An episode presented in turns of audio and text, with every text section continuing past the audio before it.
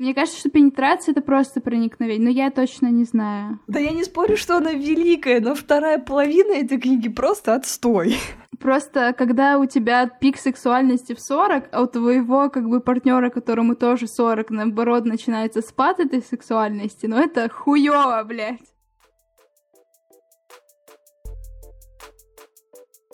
Привет, с вами Вика и Даша, это подкаст Твиттерки. Если говорить о том, кто мы такие, то я Даша, без пяти минут психологиня. А я Вика, редакторка-фрилансерка. И мы феминистки. Твиттерки — это подкаст подруг, которые листают ленту Твиттера, и каждую неделю мы встречаемся, чтобы обсудить новости, поделиться опытом и ответить на неоднозначные вопросы. Еще мы решили создать Patreon, где вы можете нас поддерживать.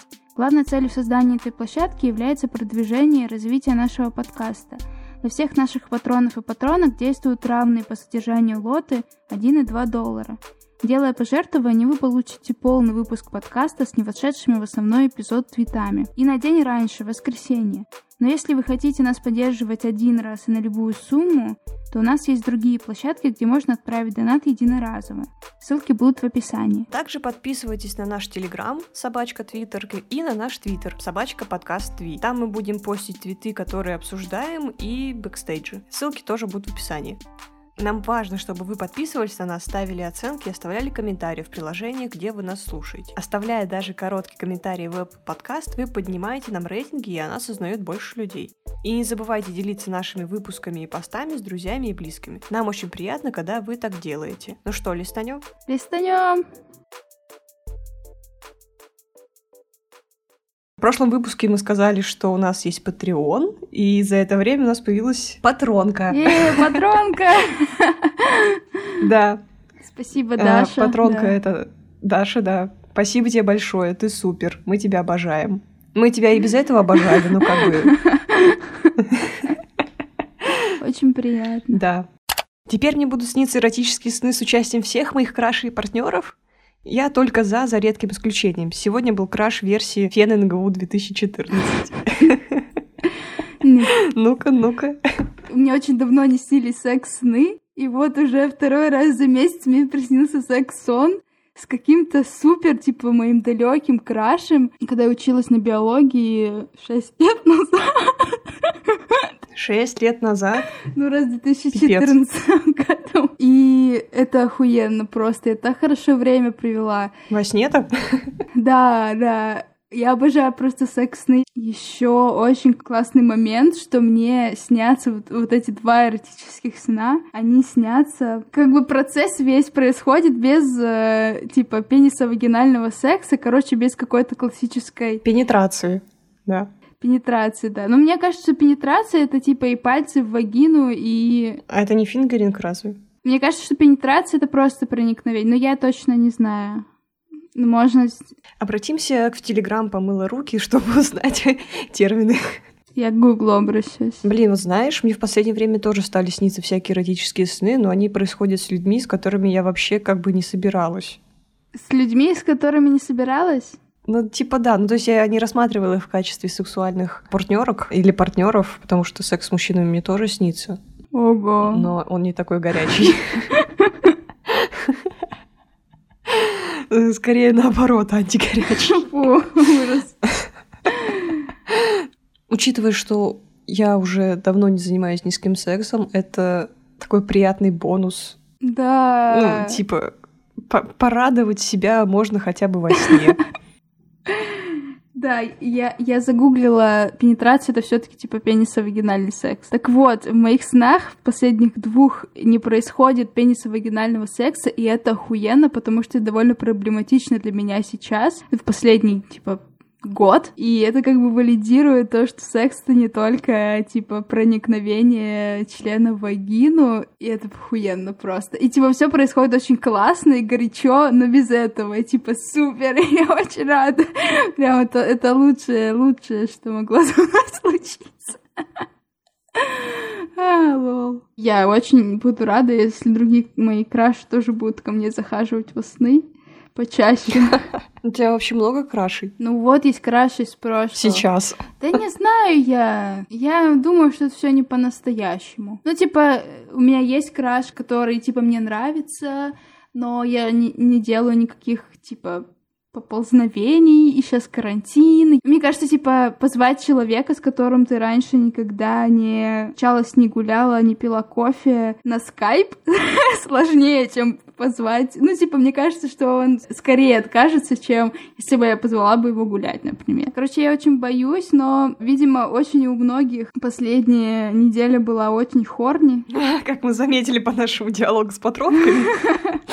Это было очень хорни. Да даже, даже, нет, даже не только в нашем чатике, но и, не знаю... Но я заметила по Инстаграму, что и по Твиттеру... То как-то у всех, видимо, это Луна такая или что. Ретроградный Меркурий. Ну, я, я короче, все объясняю Луной, потому что я ничего кроме этого не знаю, просто говорю про Луну. Мне было дико грустно на прошлой неделе. Мне прям, мне было очень одиноко, и я просто вот сижу и понимаю, что мне прям сейчас хочется, типа, установить Тиндер. А вот какой смысл устанавливать Тиндер, если я хочу, типа, тупо обниматься, э, заниматься сексом, сексом и все такое. Ну, типа, Тиндер мне сейчас этого не обеспечит. Максимум, типа, созвон в скайпе, и это будет, ну, тупо.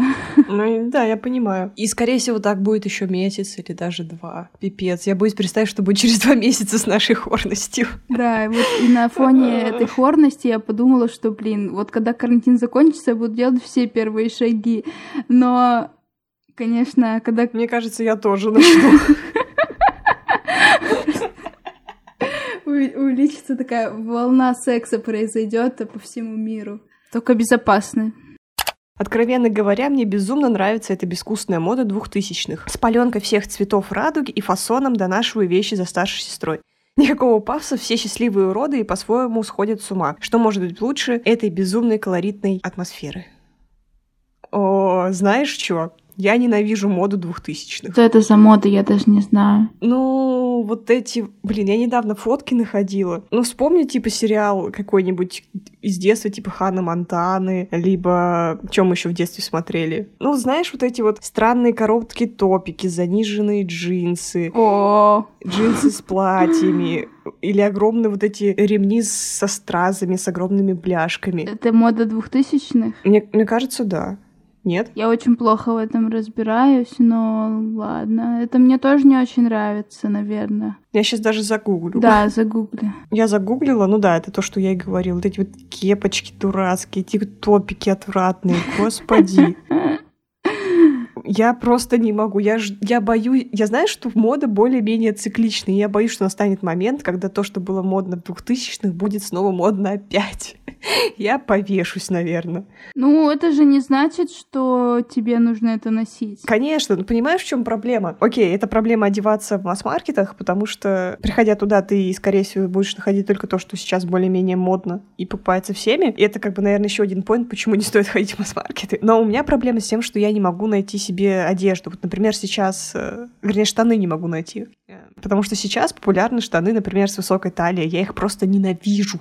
Они такие неудобные. Это вот, знаешь, две крайности. Я ненавижу низкую талию, ненавижу высокую талию. И я все жду, когда будет нормальная, удобная средняя талия, чтобы я не задыхалась, нося штаны. И вот странно, как бы по бедрам и по длине все норм, но когда я начинаю застегивать на талии, я чувствую, как меня кто-то пытается задавить в районе диафрагмы, и я просто хочу задохнуться. У меня примерно такие же ощущения и от э, высокой талии, но я немного не понимаю, почему люди все в них ходят. Ну, типа, у меня... Не, на самом деле у меня есть, в принципе, удобные штаны, вот бежевые. Они тоже с высокой талией, но они вроде ок. Но джинсы — это прям может быть, в размере дело. Ну вот я взяла как раз такие чуть побольше, талия мне более-менее, но я все равно расстегиваю верхнюю пуговицу, потому что я не могу сидеть нормально. Никто об этом, кстати, не знает, надеюсь. Больше никто не узнает. Что э, расстегиваешь пуговицу? Да.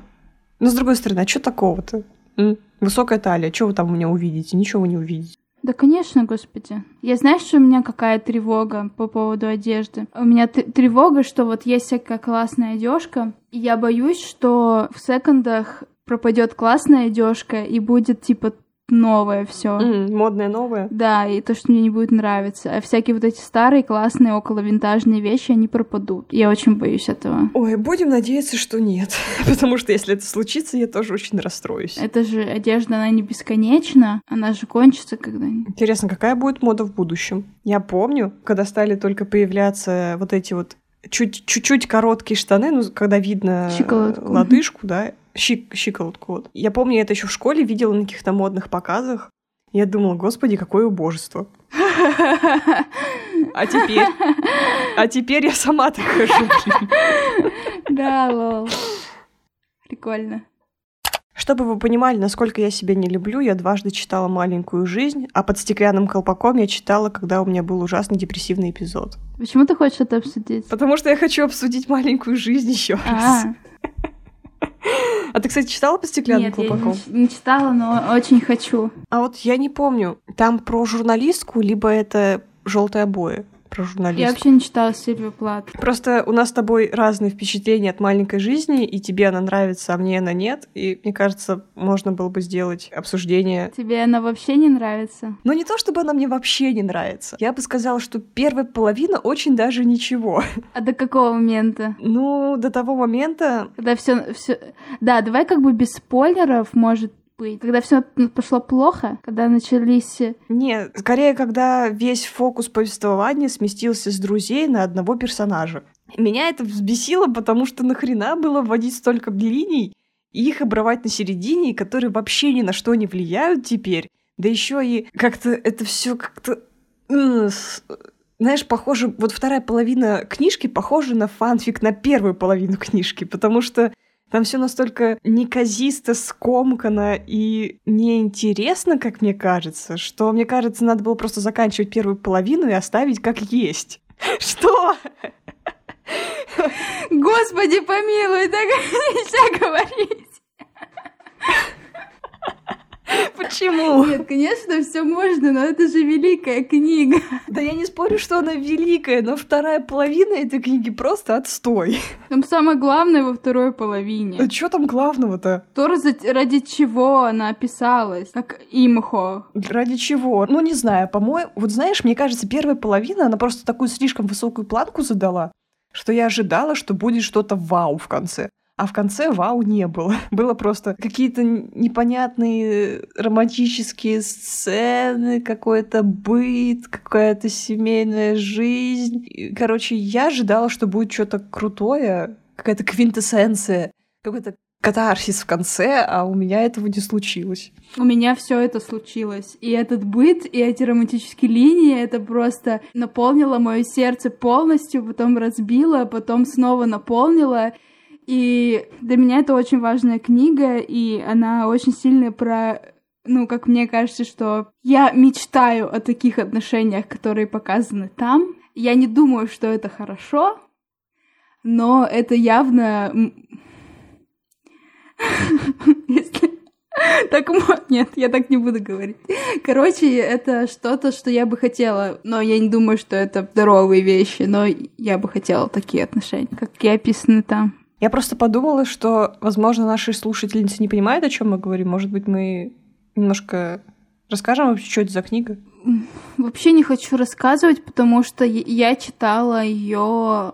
Ладно, давай я я не очень хочу прям в спойлеры даваться. Не, давай просто расскажем, чё, в чем там основной сюжет. Когда я начинала читать эту книгу, я знала, что она жесткая и тяжелая. Она, правда, очень-очень тяжелая. Я не знаю, как типа для Вики это было, но... Вообще нет. Ни разу слезу не проворонила. Я так рыдала просто. Я, я рыдала настолько сильно, что меня услышала мама из другой комнаты и пришла ко мне. Господи, да, вот это я да. очень много плакала, и я, по сути, обсуждала эту книгу только с Дашей Рокоссовской. А Даша тоже читала? Да. Даша Рокоссовская, у меня ее книжка, я ее книжку читала. У нас у обеих такие чувства довольно сильные. Ну, типа, я не могу сказать, какие чувства у Даши, но мне кажется, что это что-то типа, ну, близко, очень трагическое, очень, ну, переживальческая. Я когда брала эту книгу, я знала, что она очень тяжелая, и я знала, что там что-то про насилие. И мне кажется, это все, что нужно знать о сюжете. И нужно прям быть готовыми, что вам будет тяжело. И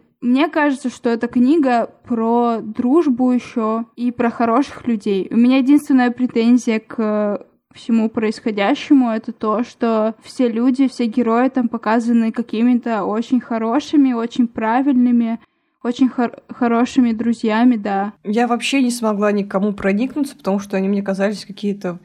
Короче, у меня не возникло эмпатии ни к одному из персонажей. Вот прям вообще ноль. И они все какие-то неприятные, как мне показалось. Ну, конечно, там дружба отписана прекрасно, это здорово все. Все, ты, ты перестаешь со мной дружить после этого. Я просто не понимаю, одну ли мы книгу читали. Это так странно, потому что для меня совсем другие чувства по поводу этого. Для меня это реально был катарсический опыт какой-то. Да нет, в целом-то я, наверное, может быть, и не буду ее перечитывать больше никогда. Э, но Очевидно. Я не говорю, что книга плохая, она хорошая, ее стоит прочитать, это классный опыт. Мне кажется, что многие, как и я, будут разочарованы. На меня не произвело впечатление насилия, потому что я понимаю, что это, блин, жестко, стрёмно. Я, я типа знала, на что я иду, и я как-то вообще не расчувствовалась на этих сценах, потому что, ну да, это так пиздец. Знаешь, что я подумала? Я подумала о том, что у меня вообще не было никаких мыслей о том, что вот сначала было так много линий, так много рассказано, потом оборвано. У меня было такое, конечно, ощущение, что да, первая часть книги, она про друзей, а потом все больше смещается на одного персонажа. Но у меня вначале была какая-то потребность, чтобы там выделился какой-то главный герой, поэтому, наверное, моя потребность, очевидно, была удовлетворена во второй половине книги. И это именно тот персонаж, про которого мы знали в первой книге очень мало. Очень тяжело, очень со скрипом, он открывается во второй. И, по-моему, вот эти все, знаешь, начало истории, какое-то прерывание, потом опять возобновление его истории.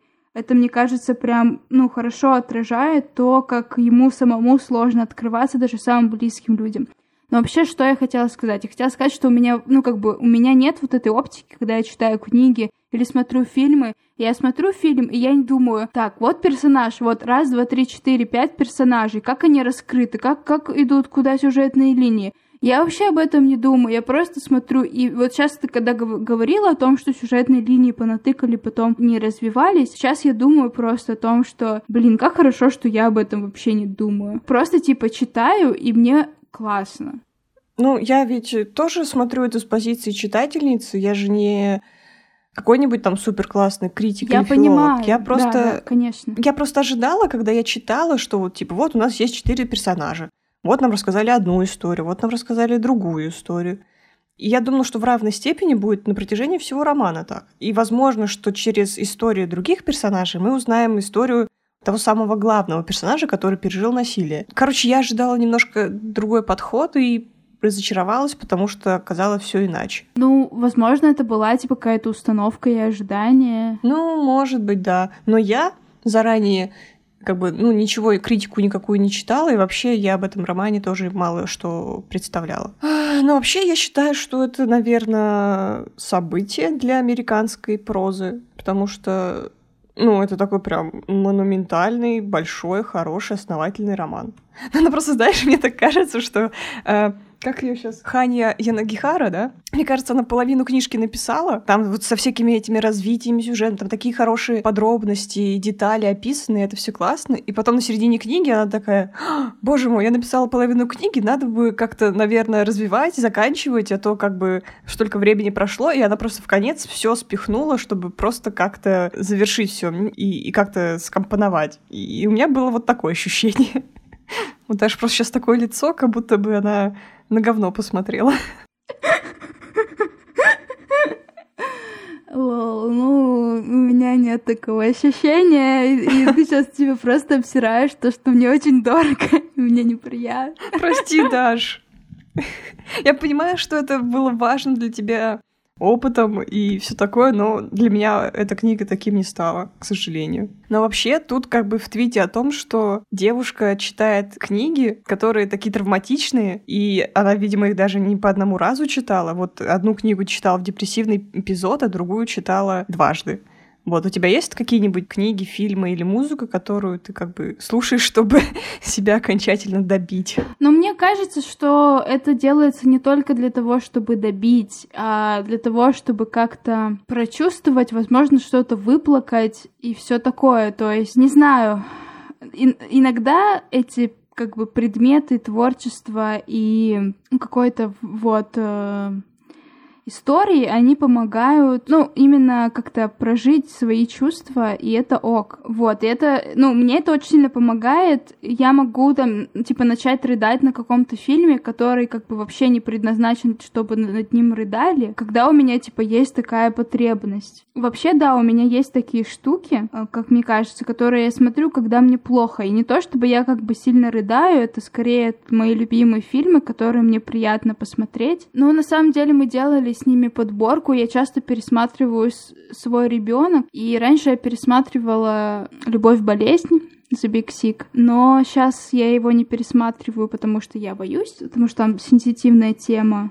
Но я думаю, что скоро пересмотрю. Еще я поняла, что я часто пересматриваю стендап Ханны Гэтсби. Ну, Просто я его пересматриваю, он довольно сильный и классный в плане э, сознания женской какой-то своей идентичности и своего опыта. Вот, очень крутой. Но маленькая жизнь, она как будто бы мне очень много чувств дала. Прям я такого не чувствовала. Я никогда не, не читала книги и не плакала. Так что у меня а, текст расплывался. Ну, никогда у меня такого, мне кажется, не было. И это был прям, типа, очень новый, крутой опыт для меня. А у тебя есть какие-то такие штуки?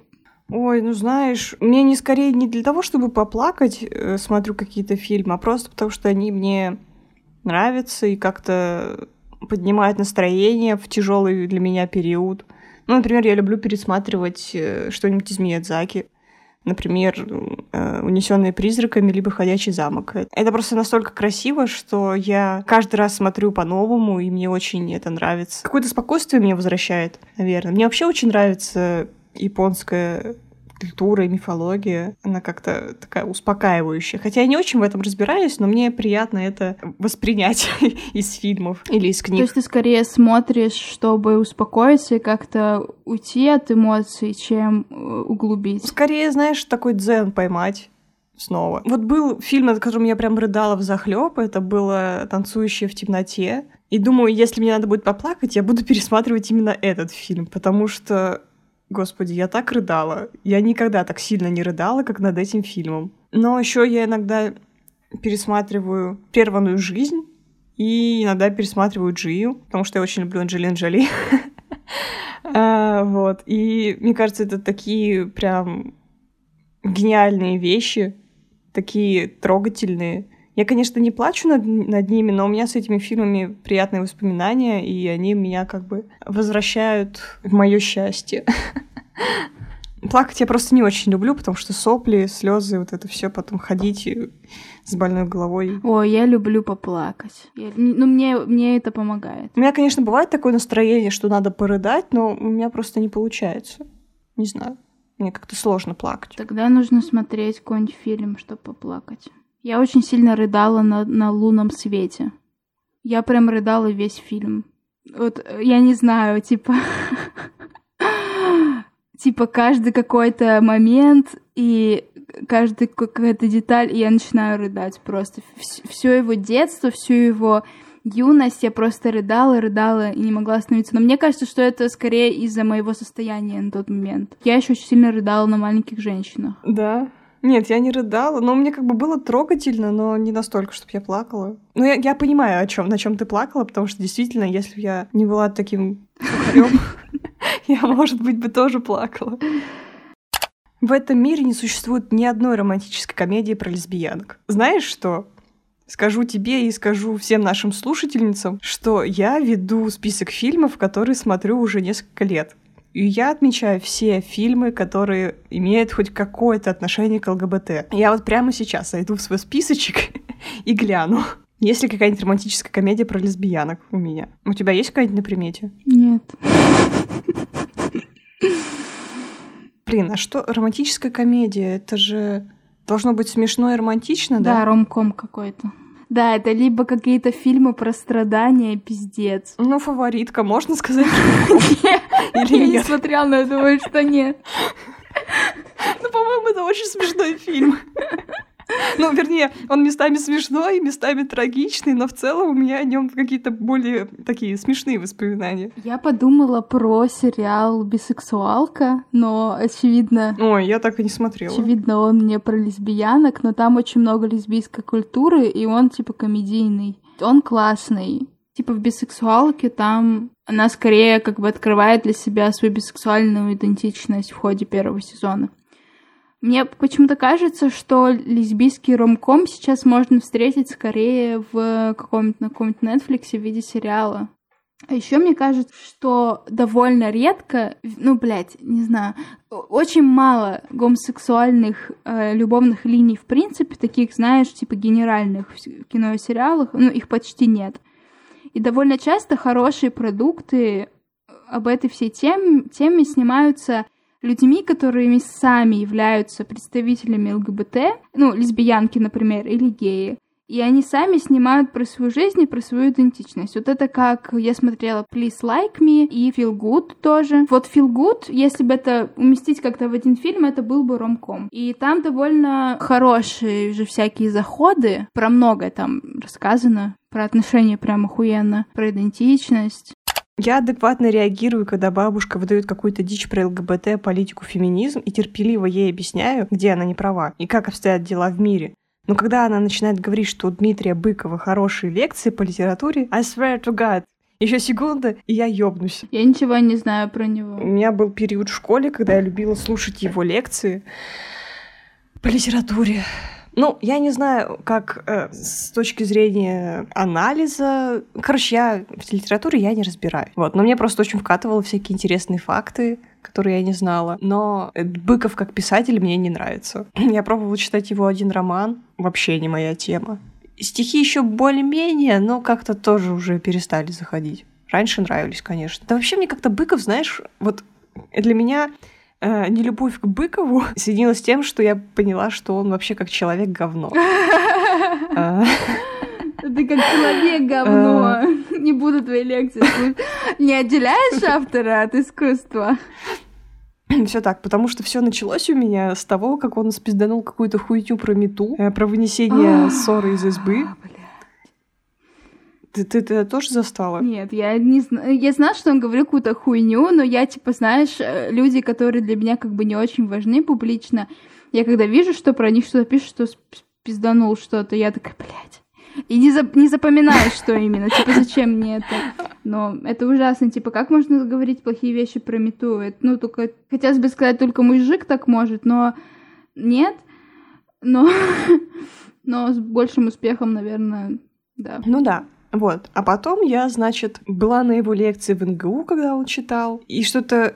Он читал про какую-то сибирскую литературу или что-то того. Короче, я вообще не запомнила, о чем эта лекция, она меня вообще никак не впечатлила. И мы вышли с Полиной с этой лекции такие, а что это сейчас было такое? Куда мы потратили два часа нашей жизни? А потом я посмотрела интервью его с э, Шихман, по-моему, она брала у него интервью. И после того, как он опустил Полоскову, я такая, ебать, чел, ты просто говно какое-то на палочке. Я больше вообще с тобой никакого, ничего общего иметь не хочу. А как он опустил Полоскову? Да, он...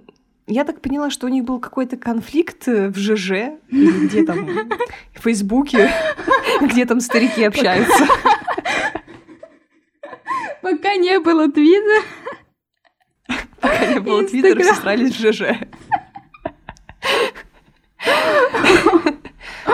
По-моему, то ли она выступила на каком-то шоу литературном, и он написал какую-то плохую рецензию на это. Потом он что-то ее стихи стал комментировать о том, что они какие-то плохие. И Шихман у него спросила на интервью, Полосков для вас поэт? Или там, как она? Или Полосков для вас поэтесса? Ну, я не помню, феминитив она употребила или нет, неважно. А, или... Ой, нет, вообще не так было. Типа, кто для вас Полоскова? Вот. А он такой, а кто такая Полоскова? Я вообще не знаю, кто это.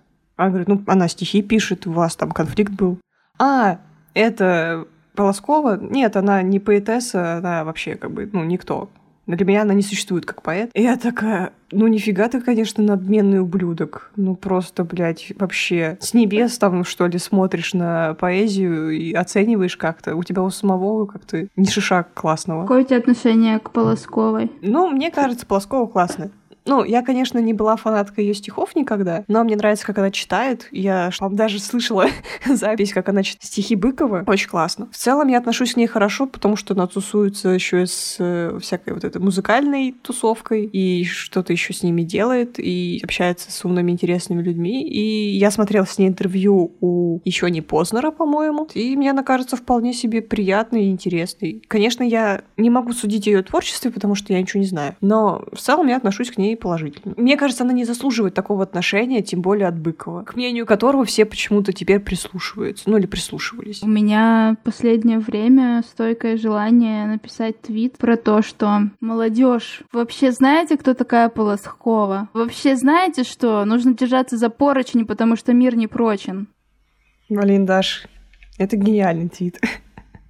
Да, надо спилить. Я была фанаткой Полосковой, и это вся моя мое под, подростковье и моя юность. Я недавно ее чуть-чуть переслушала. О, это просто типа какая-то машина времени в разное сложное время для меня. И я просто обожала это, я обожала все эти истории. Я ничего не понимаю в поэзии, в литературе, но и меня бесит это вот какая-то субординация и опускание одним большим хуем, типа, других то, что ты не поэт, не поэтка, еще что-то. Я этого вообще не понимаю, для меня кажется это очень супер странным и мерзким.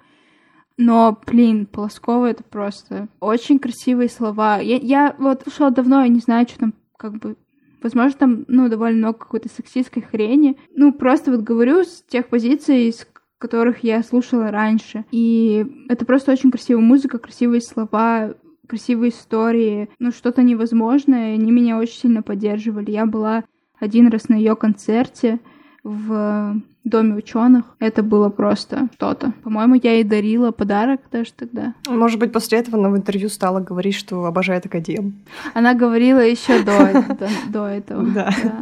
Знаешь, что еще меня в Быкове разочаровало? На этом интервью я узнала, что он женился на девушке 97-го года рождения. И я такая, Ебать, она младше меня на год. Его жена младше на год меня. Меня. Она почти как его дочь. Я думаю, пиздец у тебя в голове творится, чувак. А вообще, как ты относишься к э, бракам, когда партнер слишком слишком стар для своей партнерши. Я плохо отношусь к этому. Ну, в смысле, я не могу судить, и, может быть, там все хорошо. У меня сейчас есть знакомая, которой еще нет 18, но которой какой-то очень взрослый партнер.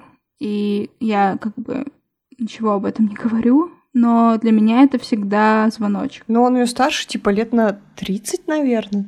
Он, он ровесник моего папы, по-моему, этот. Да даже, мне кажется, даже если не на 30, а на меньше. Просто если вот 17 лет, это очень мало, и это очень незрелый возраст. Как, ну, в смысле, может быть, по-разному, опять же, но в какой-то вот, на каком-то среднем срезе.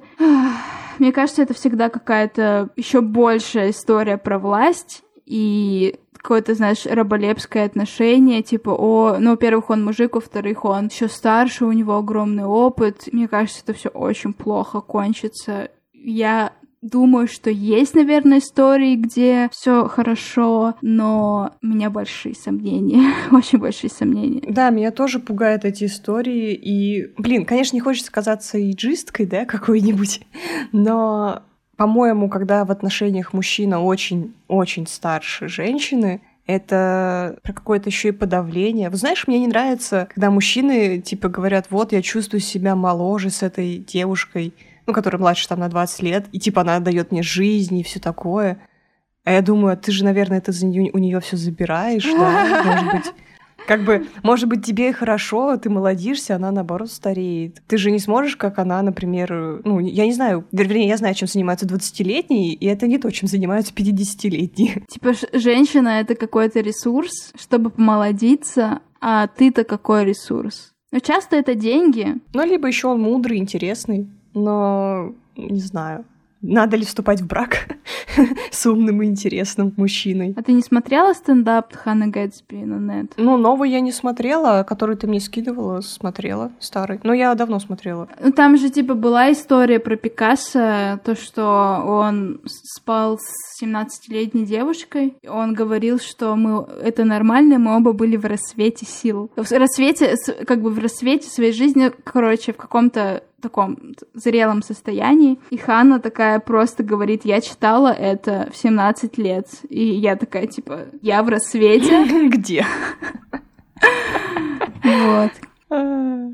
Если бы я в 17 встречалась с партнером старше меня, сколько там Пикассо было лет? Лет 40-50 в этот момент, когда они встречались? Ну, 40, мне кажется. Ну, во-первых, я бы, наверное, не смогла встречаться с таким человеком, потому что, ну, у меня просто, знаешь, такой... Я вообще не очень люблю общаться с людьми, с которыми у нас очень большая разница в возрасте. Ну, типа, 4 года, 5, ну, 6. Ну, 6 это уже многовато, потому что 6 лет для меня это уже много, потому что у меня сестра младше на 6 лет, и у меня просто какой-то барьер есть с этим, потому что я сразу думаю, ну, это же моя маленькая любимая сестренка, как я с ней буду говорить о том, о чем меня сейчас волнует мои, мои почти 24 года. И, и также с людьми старше меня там на, на 10 лет. Мне тоже некомфортно, потому что, может быть, они не проявляют власти в отношении меня, но я все равно, знаешь, такая настороже, типа, окей, а что, если этот человек, там, не знаю, захочет на меня надавить или прочее, я же, может быть... Ну, знаешь, у меня такое есть небольшое авторит... ну, авторитетное отношение к взрослым, к, соста... к тем, кто старше меня, и как бы я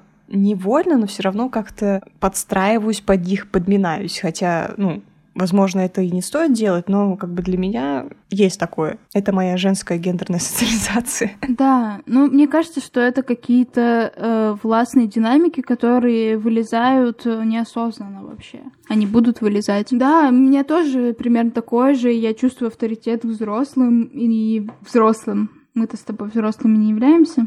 Мне кажется, я так всегда буду говорить.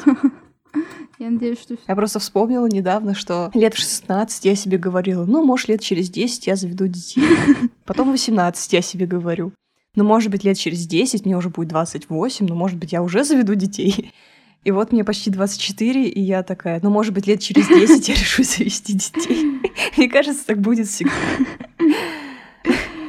Часики-то тикают. А, да знаешь, да. Да, блин, да я не то, что прямо хочу. Просто я не чувствую себя достаточно зрелой и взрослой, чтобы принимать какие-то серьезные решения. Поэтому я до сих пор употребляю вот эту фразу, вот когда я стану взрослой.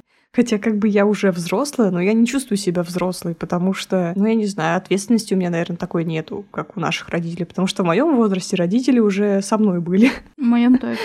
И, и мне уже было несколько лет, э, как бы, come on. Инфантилизация. Инфантилизация, ну да. Ты знаешь, у нас просто мы плавно переходим э, в итальянские семьи, когда дети живут со своими родителями до 30 с чем-то лет, пока просто не женятся, не выйдут замуж, потому что недвижимость там очень дорогая, и жить отдельно сложно. А как ты относишься к тому, что в браке, например, женщина старше мужчины на 10 лет и больше. Вот я к такому отношусь более-менее ровно почему-то. Потому что ты проявляешь обратный сексизм.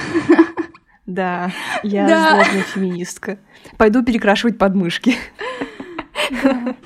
Я, я не знаю, но мне кажется, что, что субординация там тоже остается, но как бы гендерные штуки, они немного сглаживают ее. Мне кажется, что как-то люди, за очень редким исключением, мне кажется, сейчас я вынесу правила и то, как надо жить, не слушайте меня. За очень редким исключением, мне кажется, что люди должны все-таки быть вместе с примерно одного возраста с собой людьми. Но касательно секса, женщины как-то раскрываются, становятся более раскрепощенными, более способны и готовы получать сексуальное удовольствие как раз к 40 50. Ой, так у меня еще все впереди. Да, да, не волнуйся. Ну просто... Даша, заживем с тобой. Ага. Но только на это Главное, я... надо сохранить нашу хорность. Только на то, что мне будет лучше в 40, я стараюсь не надеяться. Делать что-то уже сейчас. Просто когда у тебя пик сексуальности в 40, а у твоего как бы партнера, которому тоже 40, наоборот, начинается спад этой сексуальности, ну это хуёво, блядь. А у мужчин в 40 спад? Да, ну типа у них подъем как раз вот в 20, там, 30. Ну, короче, гораздо ну, меньше. что ж, заводим себе 20-летних любовников через 20 Ну, лет. это я, конечно, про гетера ситуации говорю. Поэтому как ситуация типа зрелая женщина и молодой любовник, это супер. Это по части секса. Ой, повезло же мне, конечно. Всегда буду в самом соку, и партнерша тоже. О, видишь, как классно. Да, буду достигать зрелости одновременно. Мы будем прощаться с вами на этой ноте. Призываем вас чекнуть наш Patreon. Там маленькие лоты и классные награды для вас. Да, если вас наберется много, то я из ваших имен напишу песню и спою вам. А, я, начале а я сыграю на укулеле. Отлично. Блин, господи, вдруг на нас реально подпишется на Я, неделю, го- придется я это готова делать. это сделать. Также у нас есть Телеграм, собачка Твиттерки, и там все новости раньше всех, и там всякие опросы, и вы можете напрямую участвовать в жизни подкаста. Мы прислушиваемся к мнению. Также у нас появился Твиттер, где мы делаем треды из тех твитов, которые мы обсуждали. И если вам интересно, из каких же имен состоит наши ленты, то вы можете сделать это. Да, и можете еще нам присылать всякие твиты. Можете писать в личку, можете репостить что-то и нас отмечать, чтобы мы, может быть, потом это обсудили. Да, вы можете присылать нам твиты на обсуждение, которые кажутся вам интересными. Мы будем очень рады, если вы будете рассказывать о нас своим друзьям, делать репосты, делать истории с нами. Это нам очень сильно поможет. Да, как Даша сказала, можете ставить нам оценки. Это очень важно для нас, особенно в Apple Podcast. И нам еще важны комментарии ваши на платформах, в которых вы нас слушаете, потому что это поднимает нам просмотры, прослушивания. Вот, спасибо за то, что слушали нас. Всем пока. Пока-пока.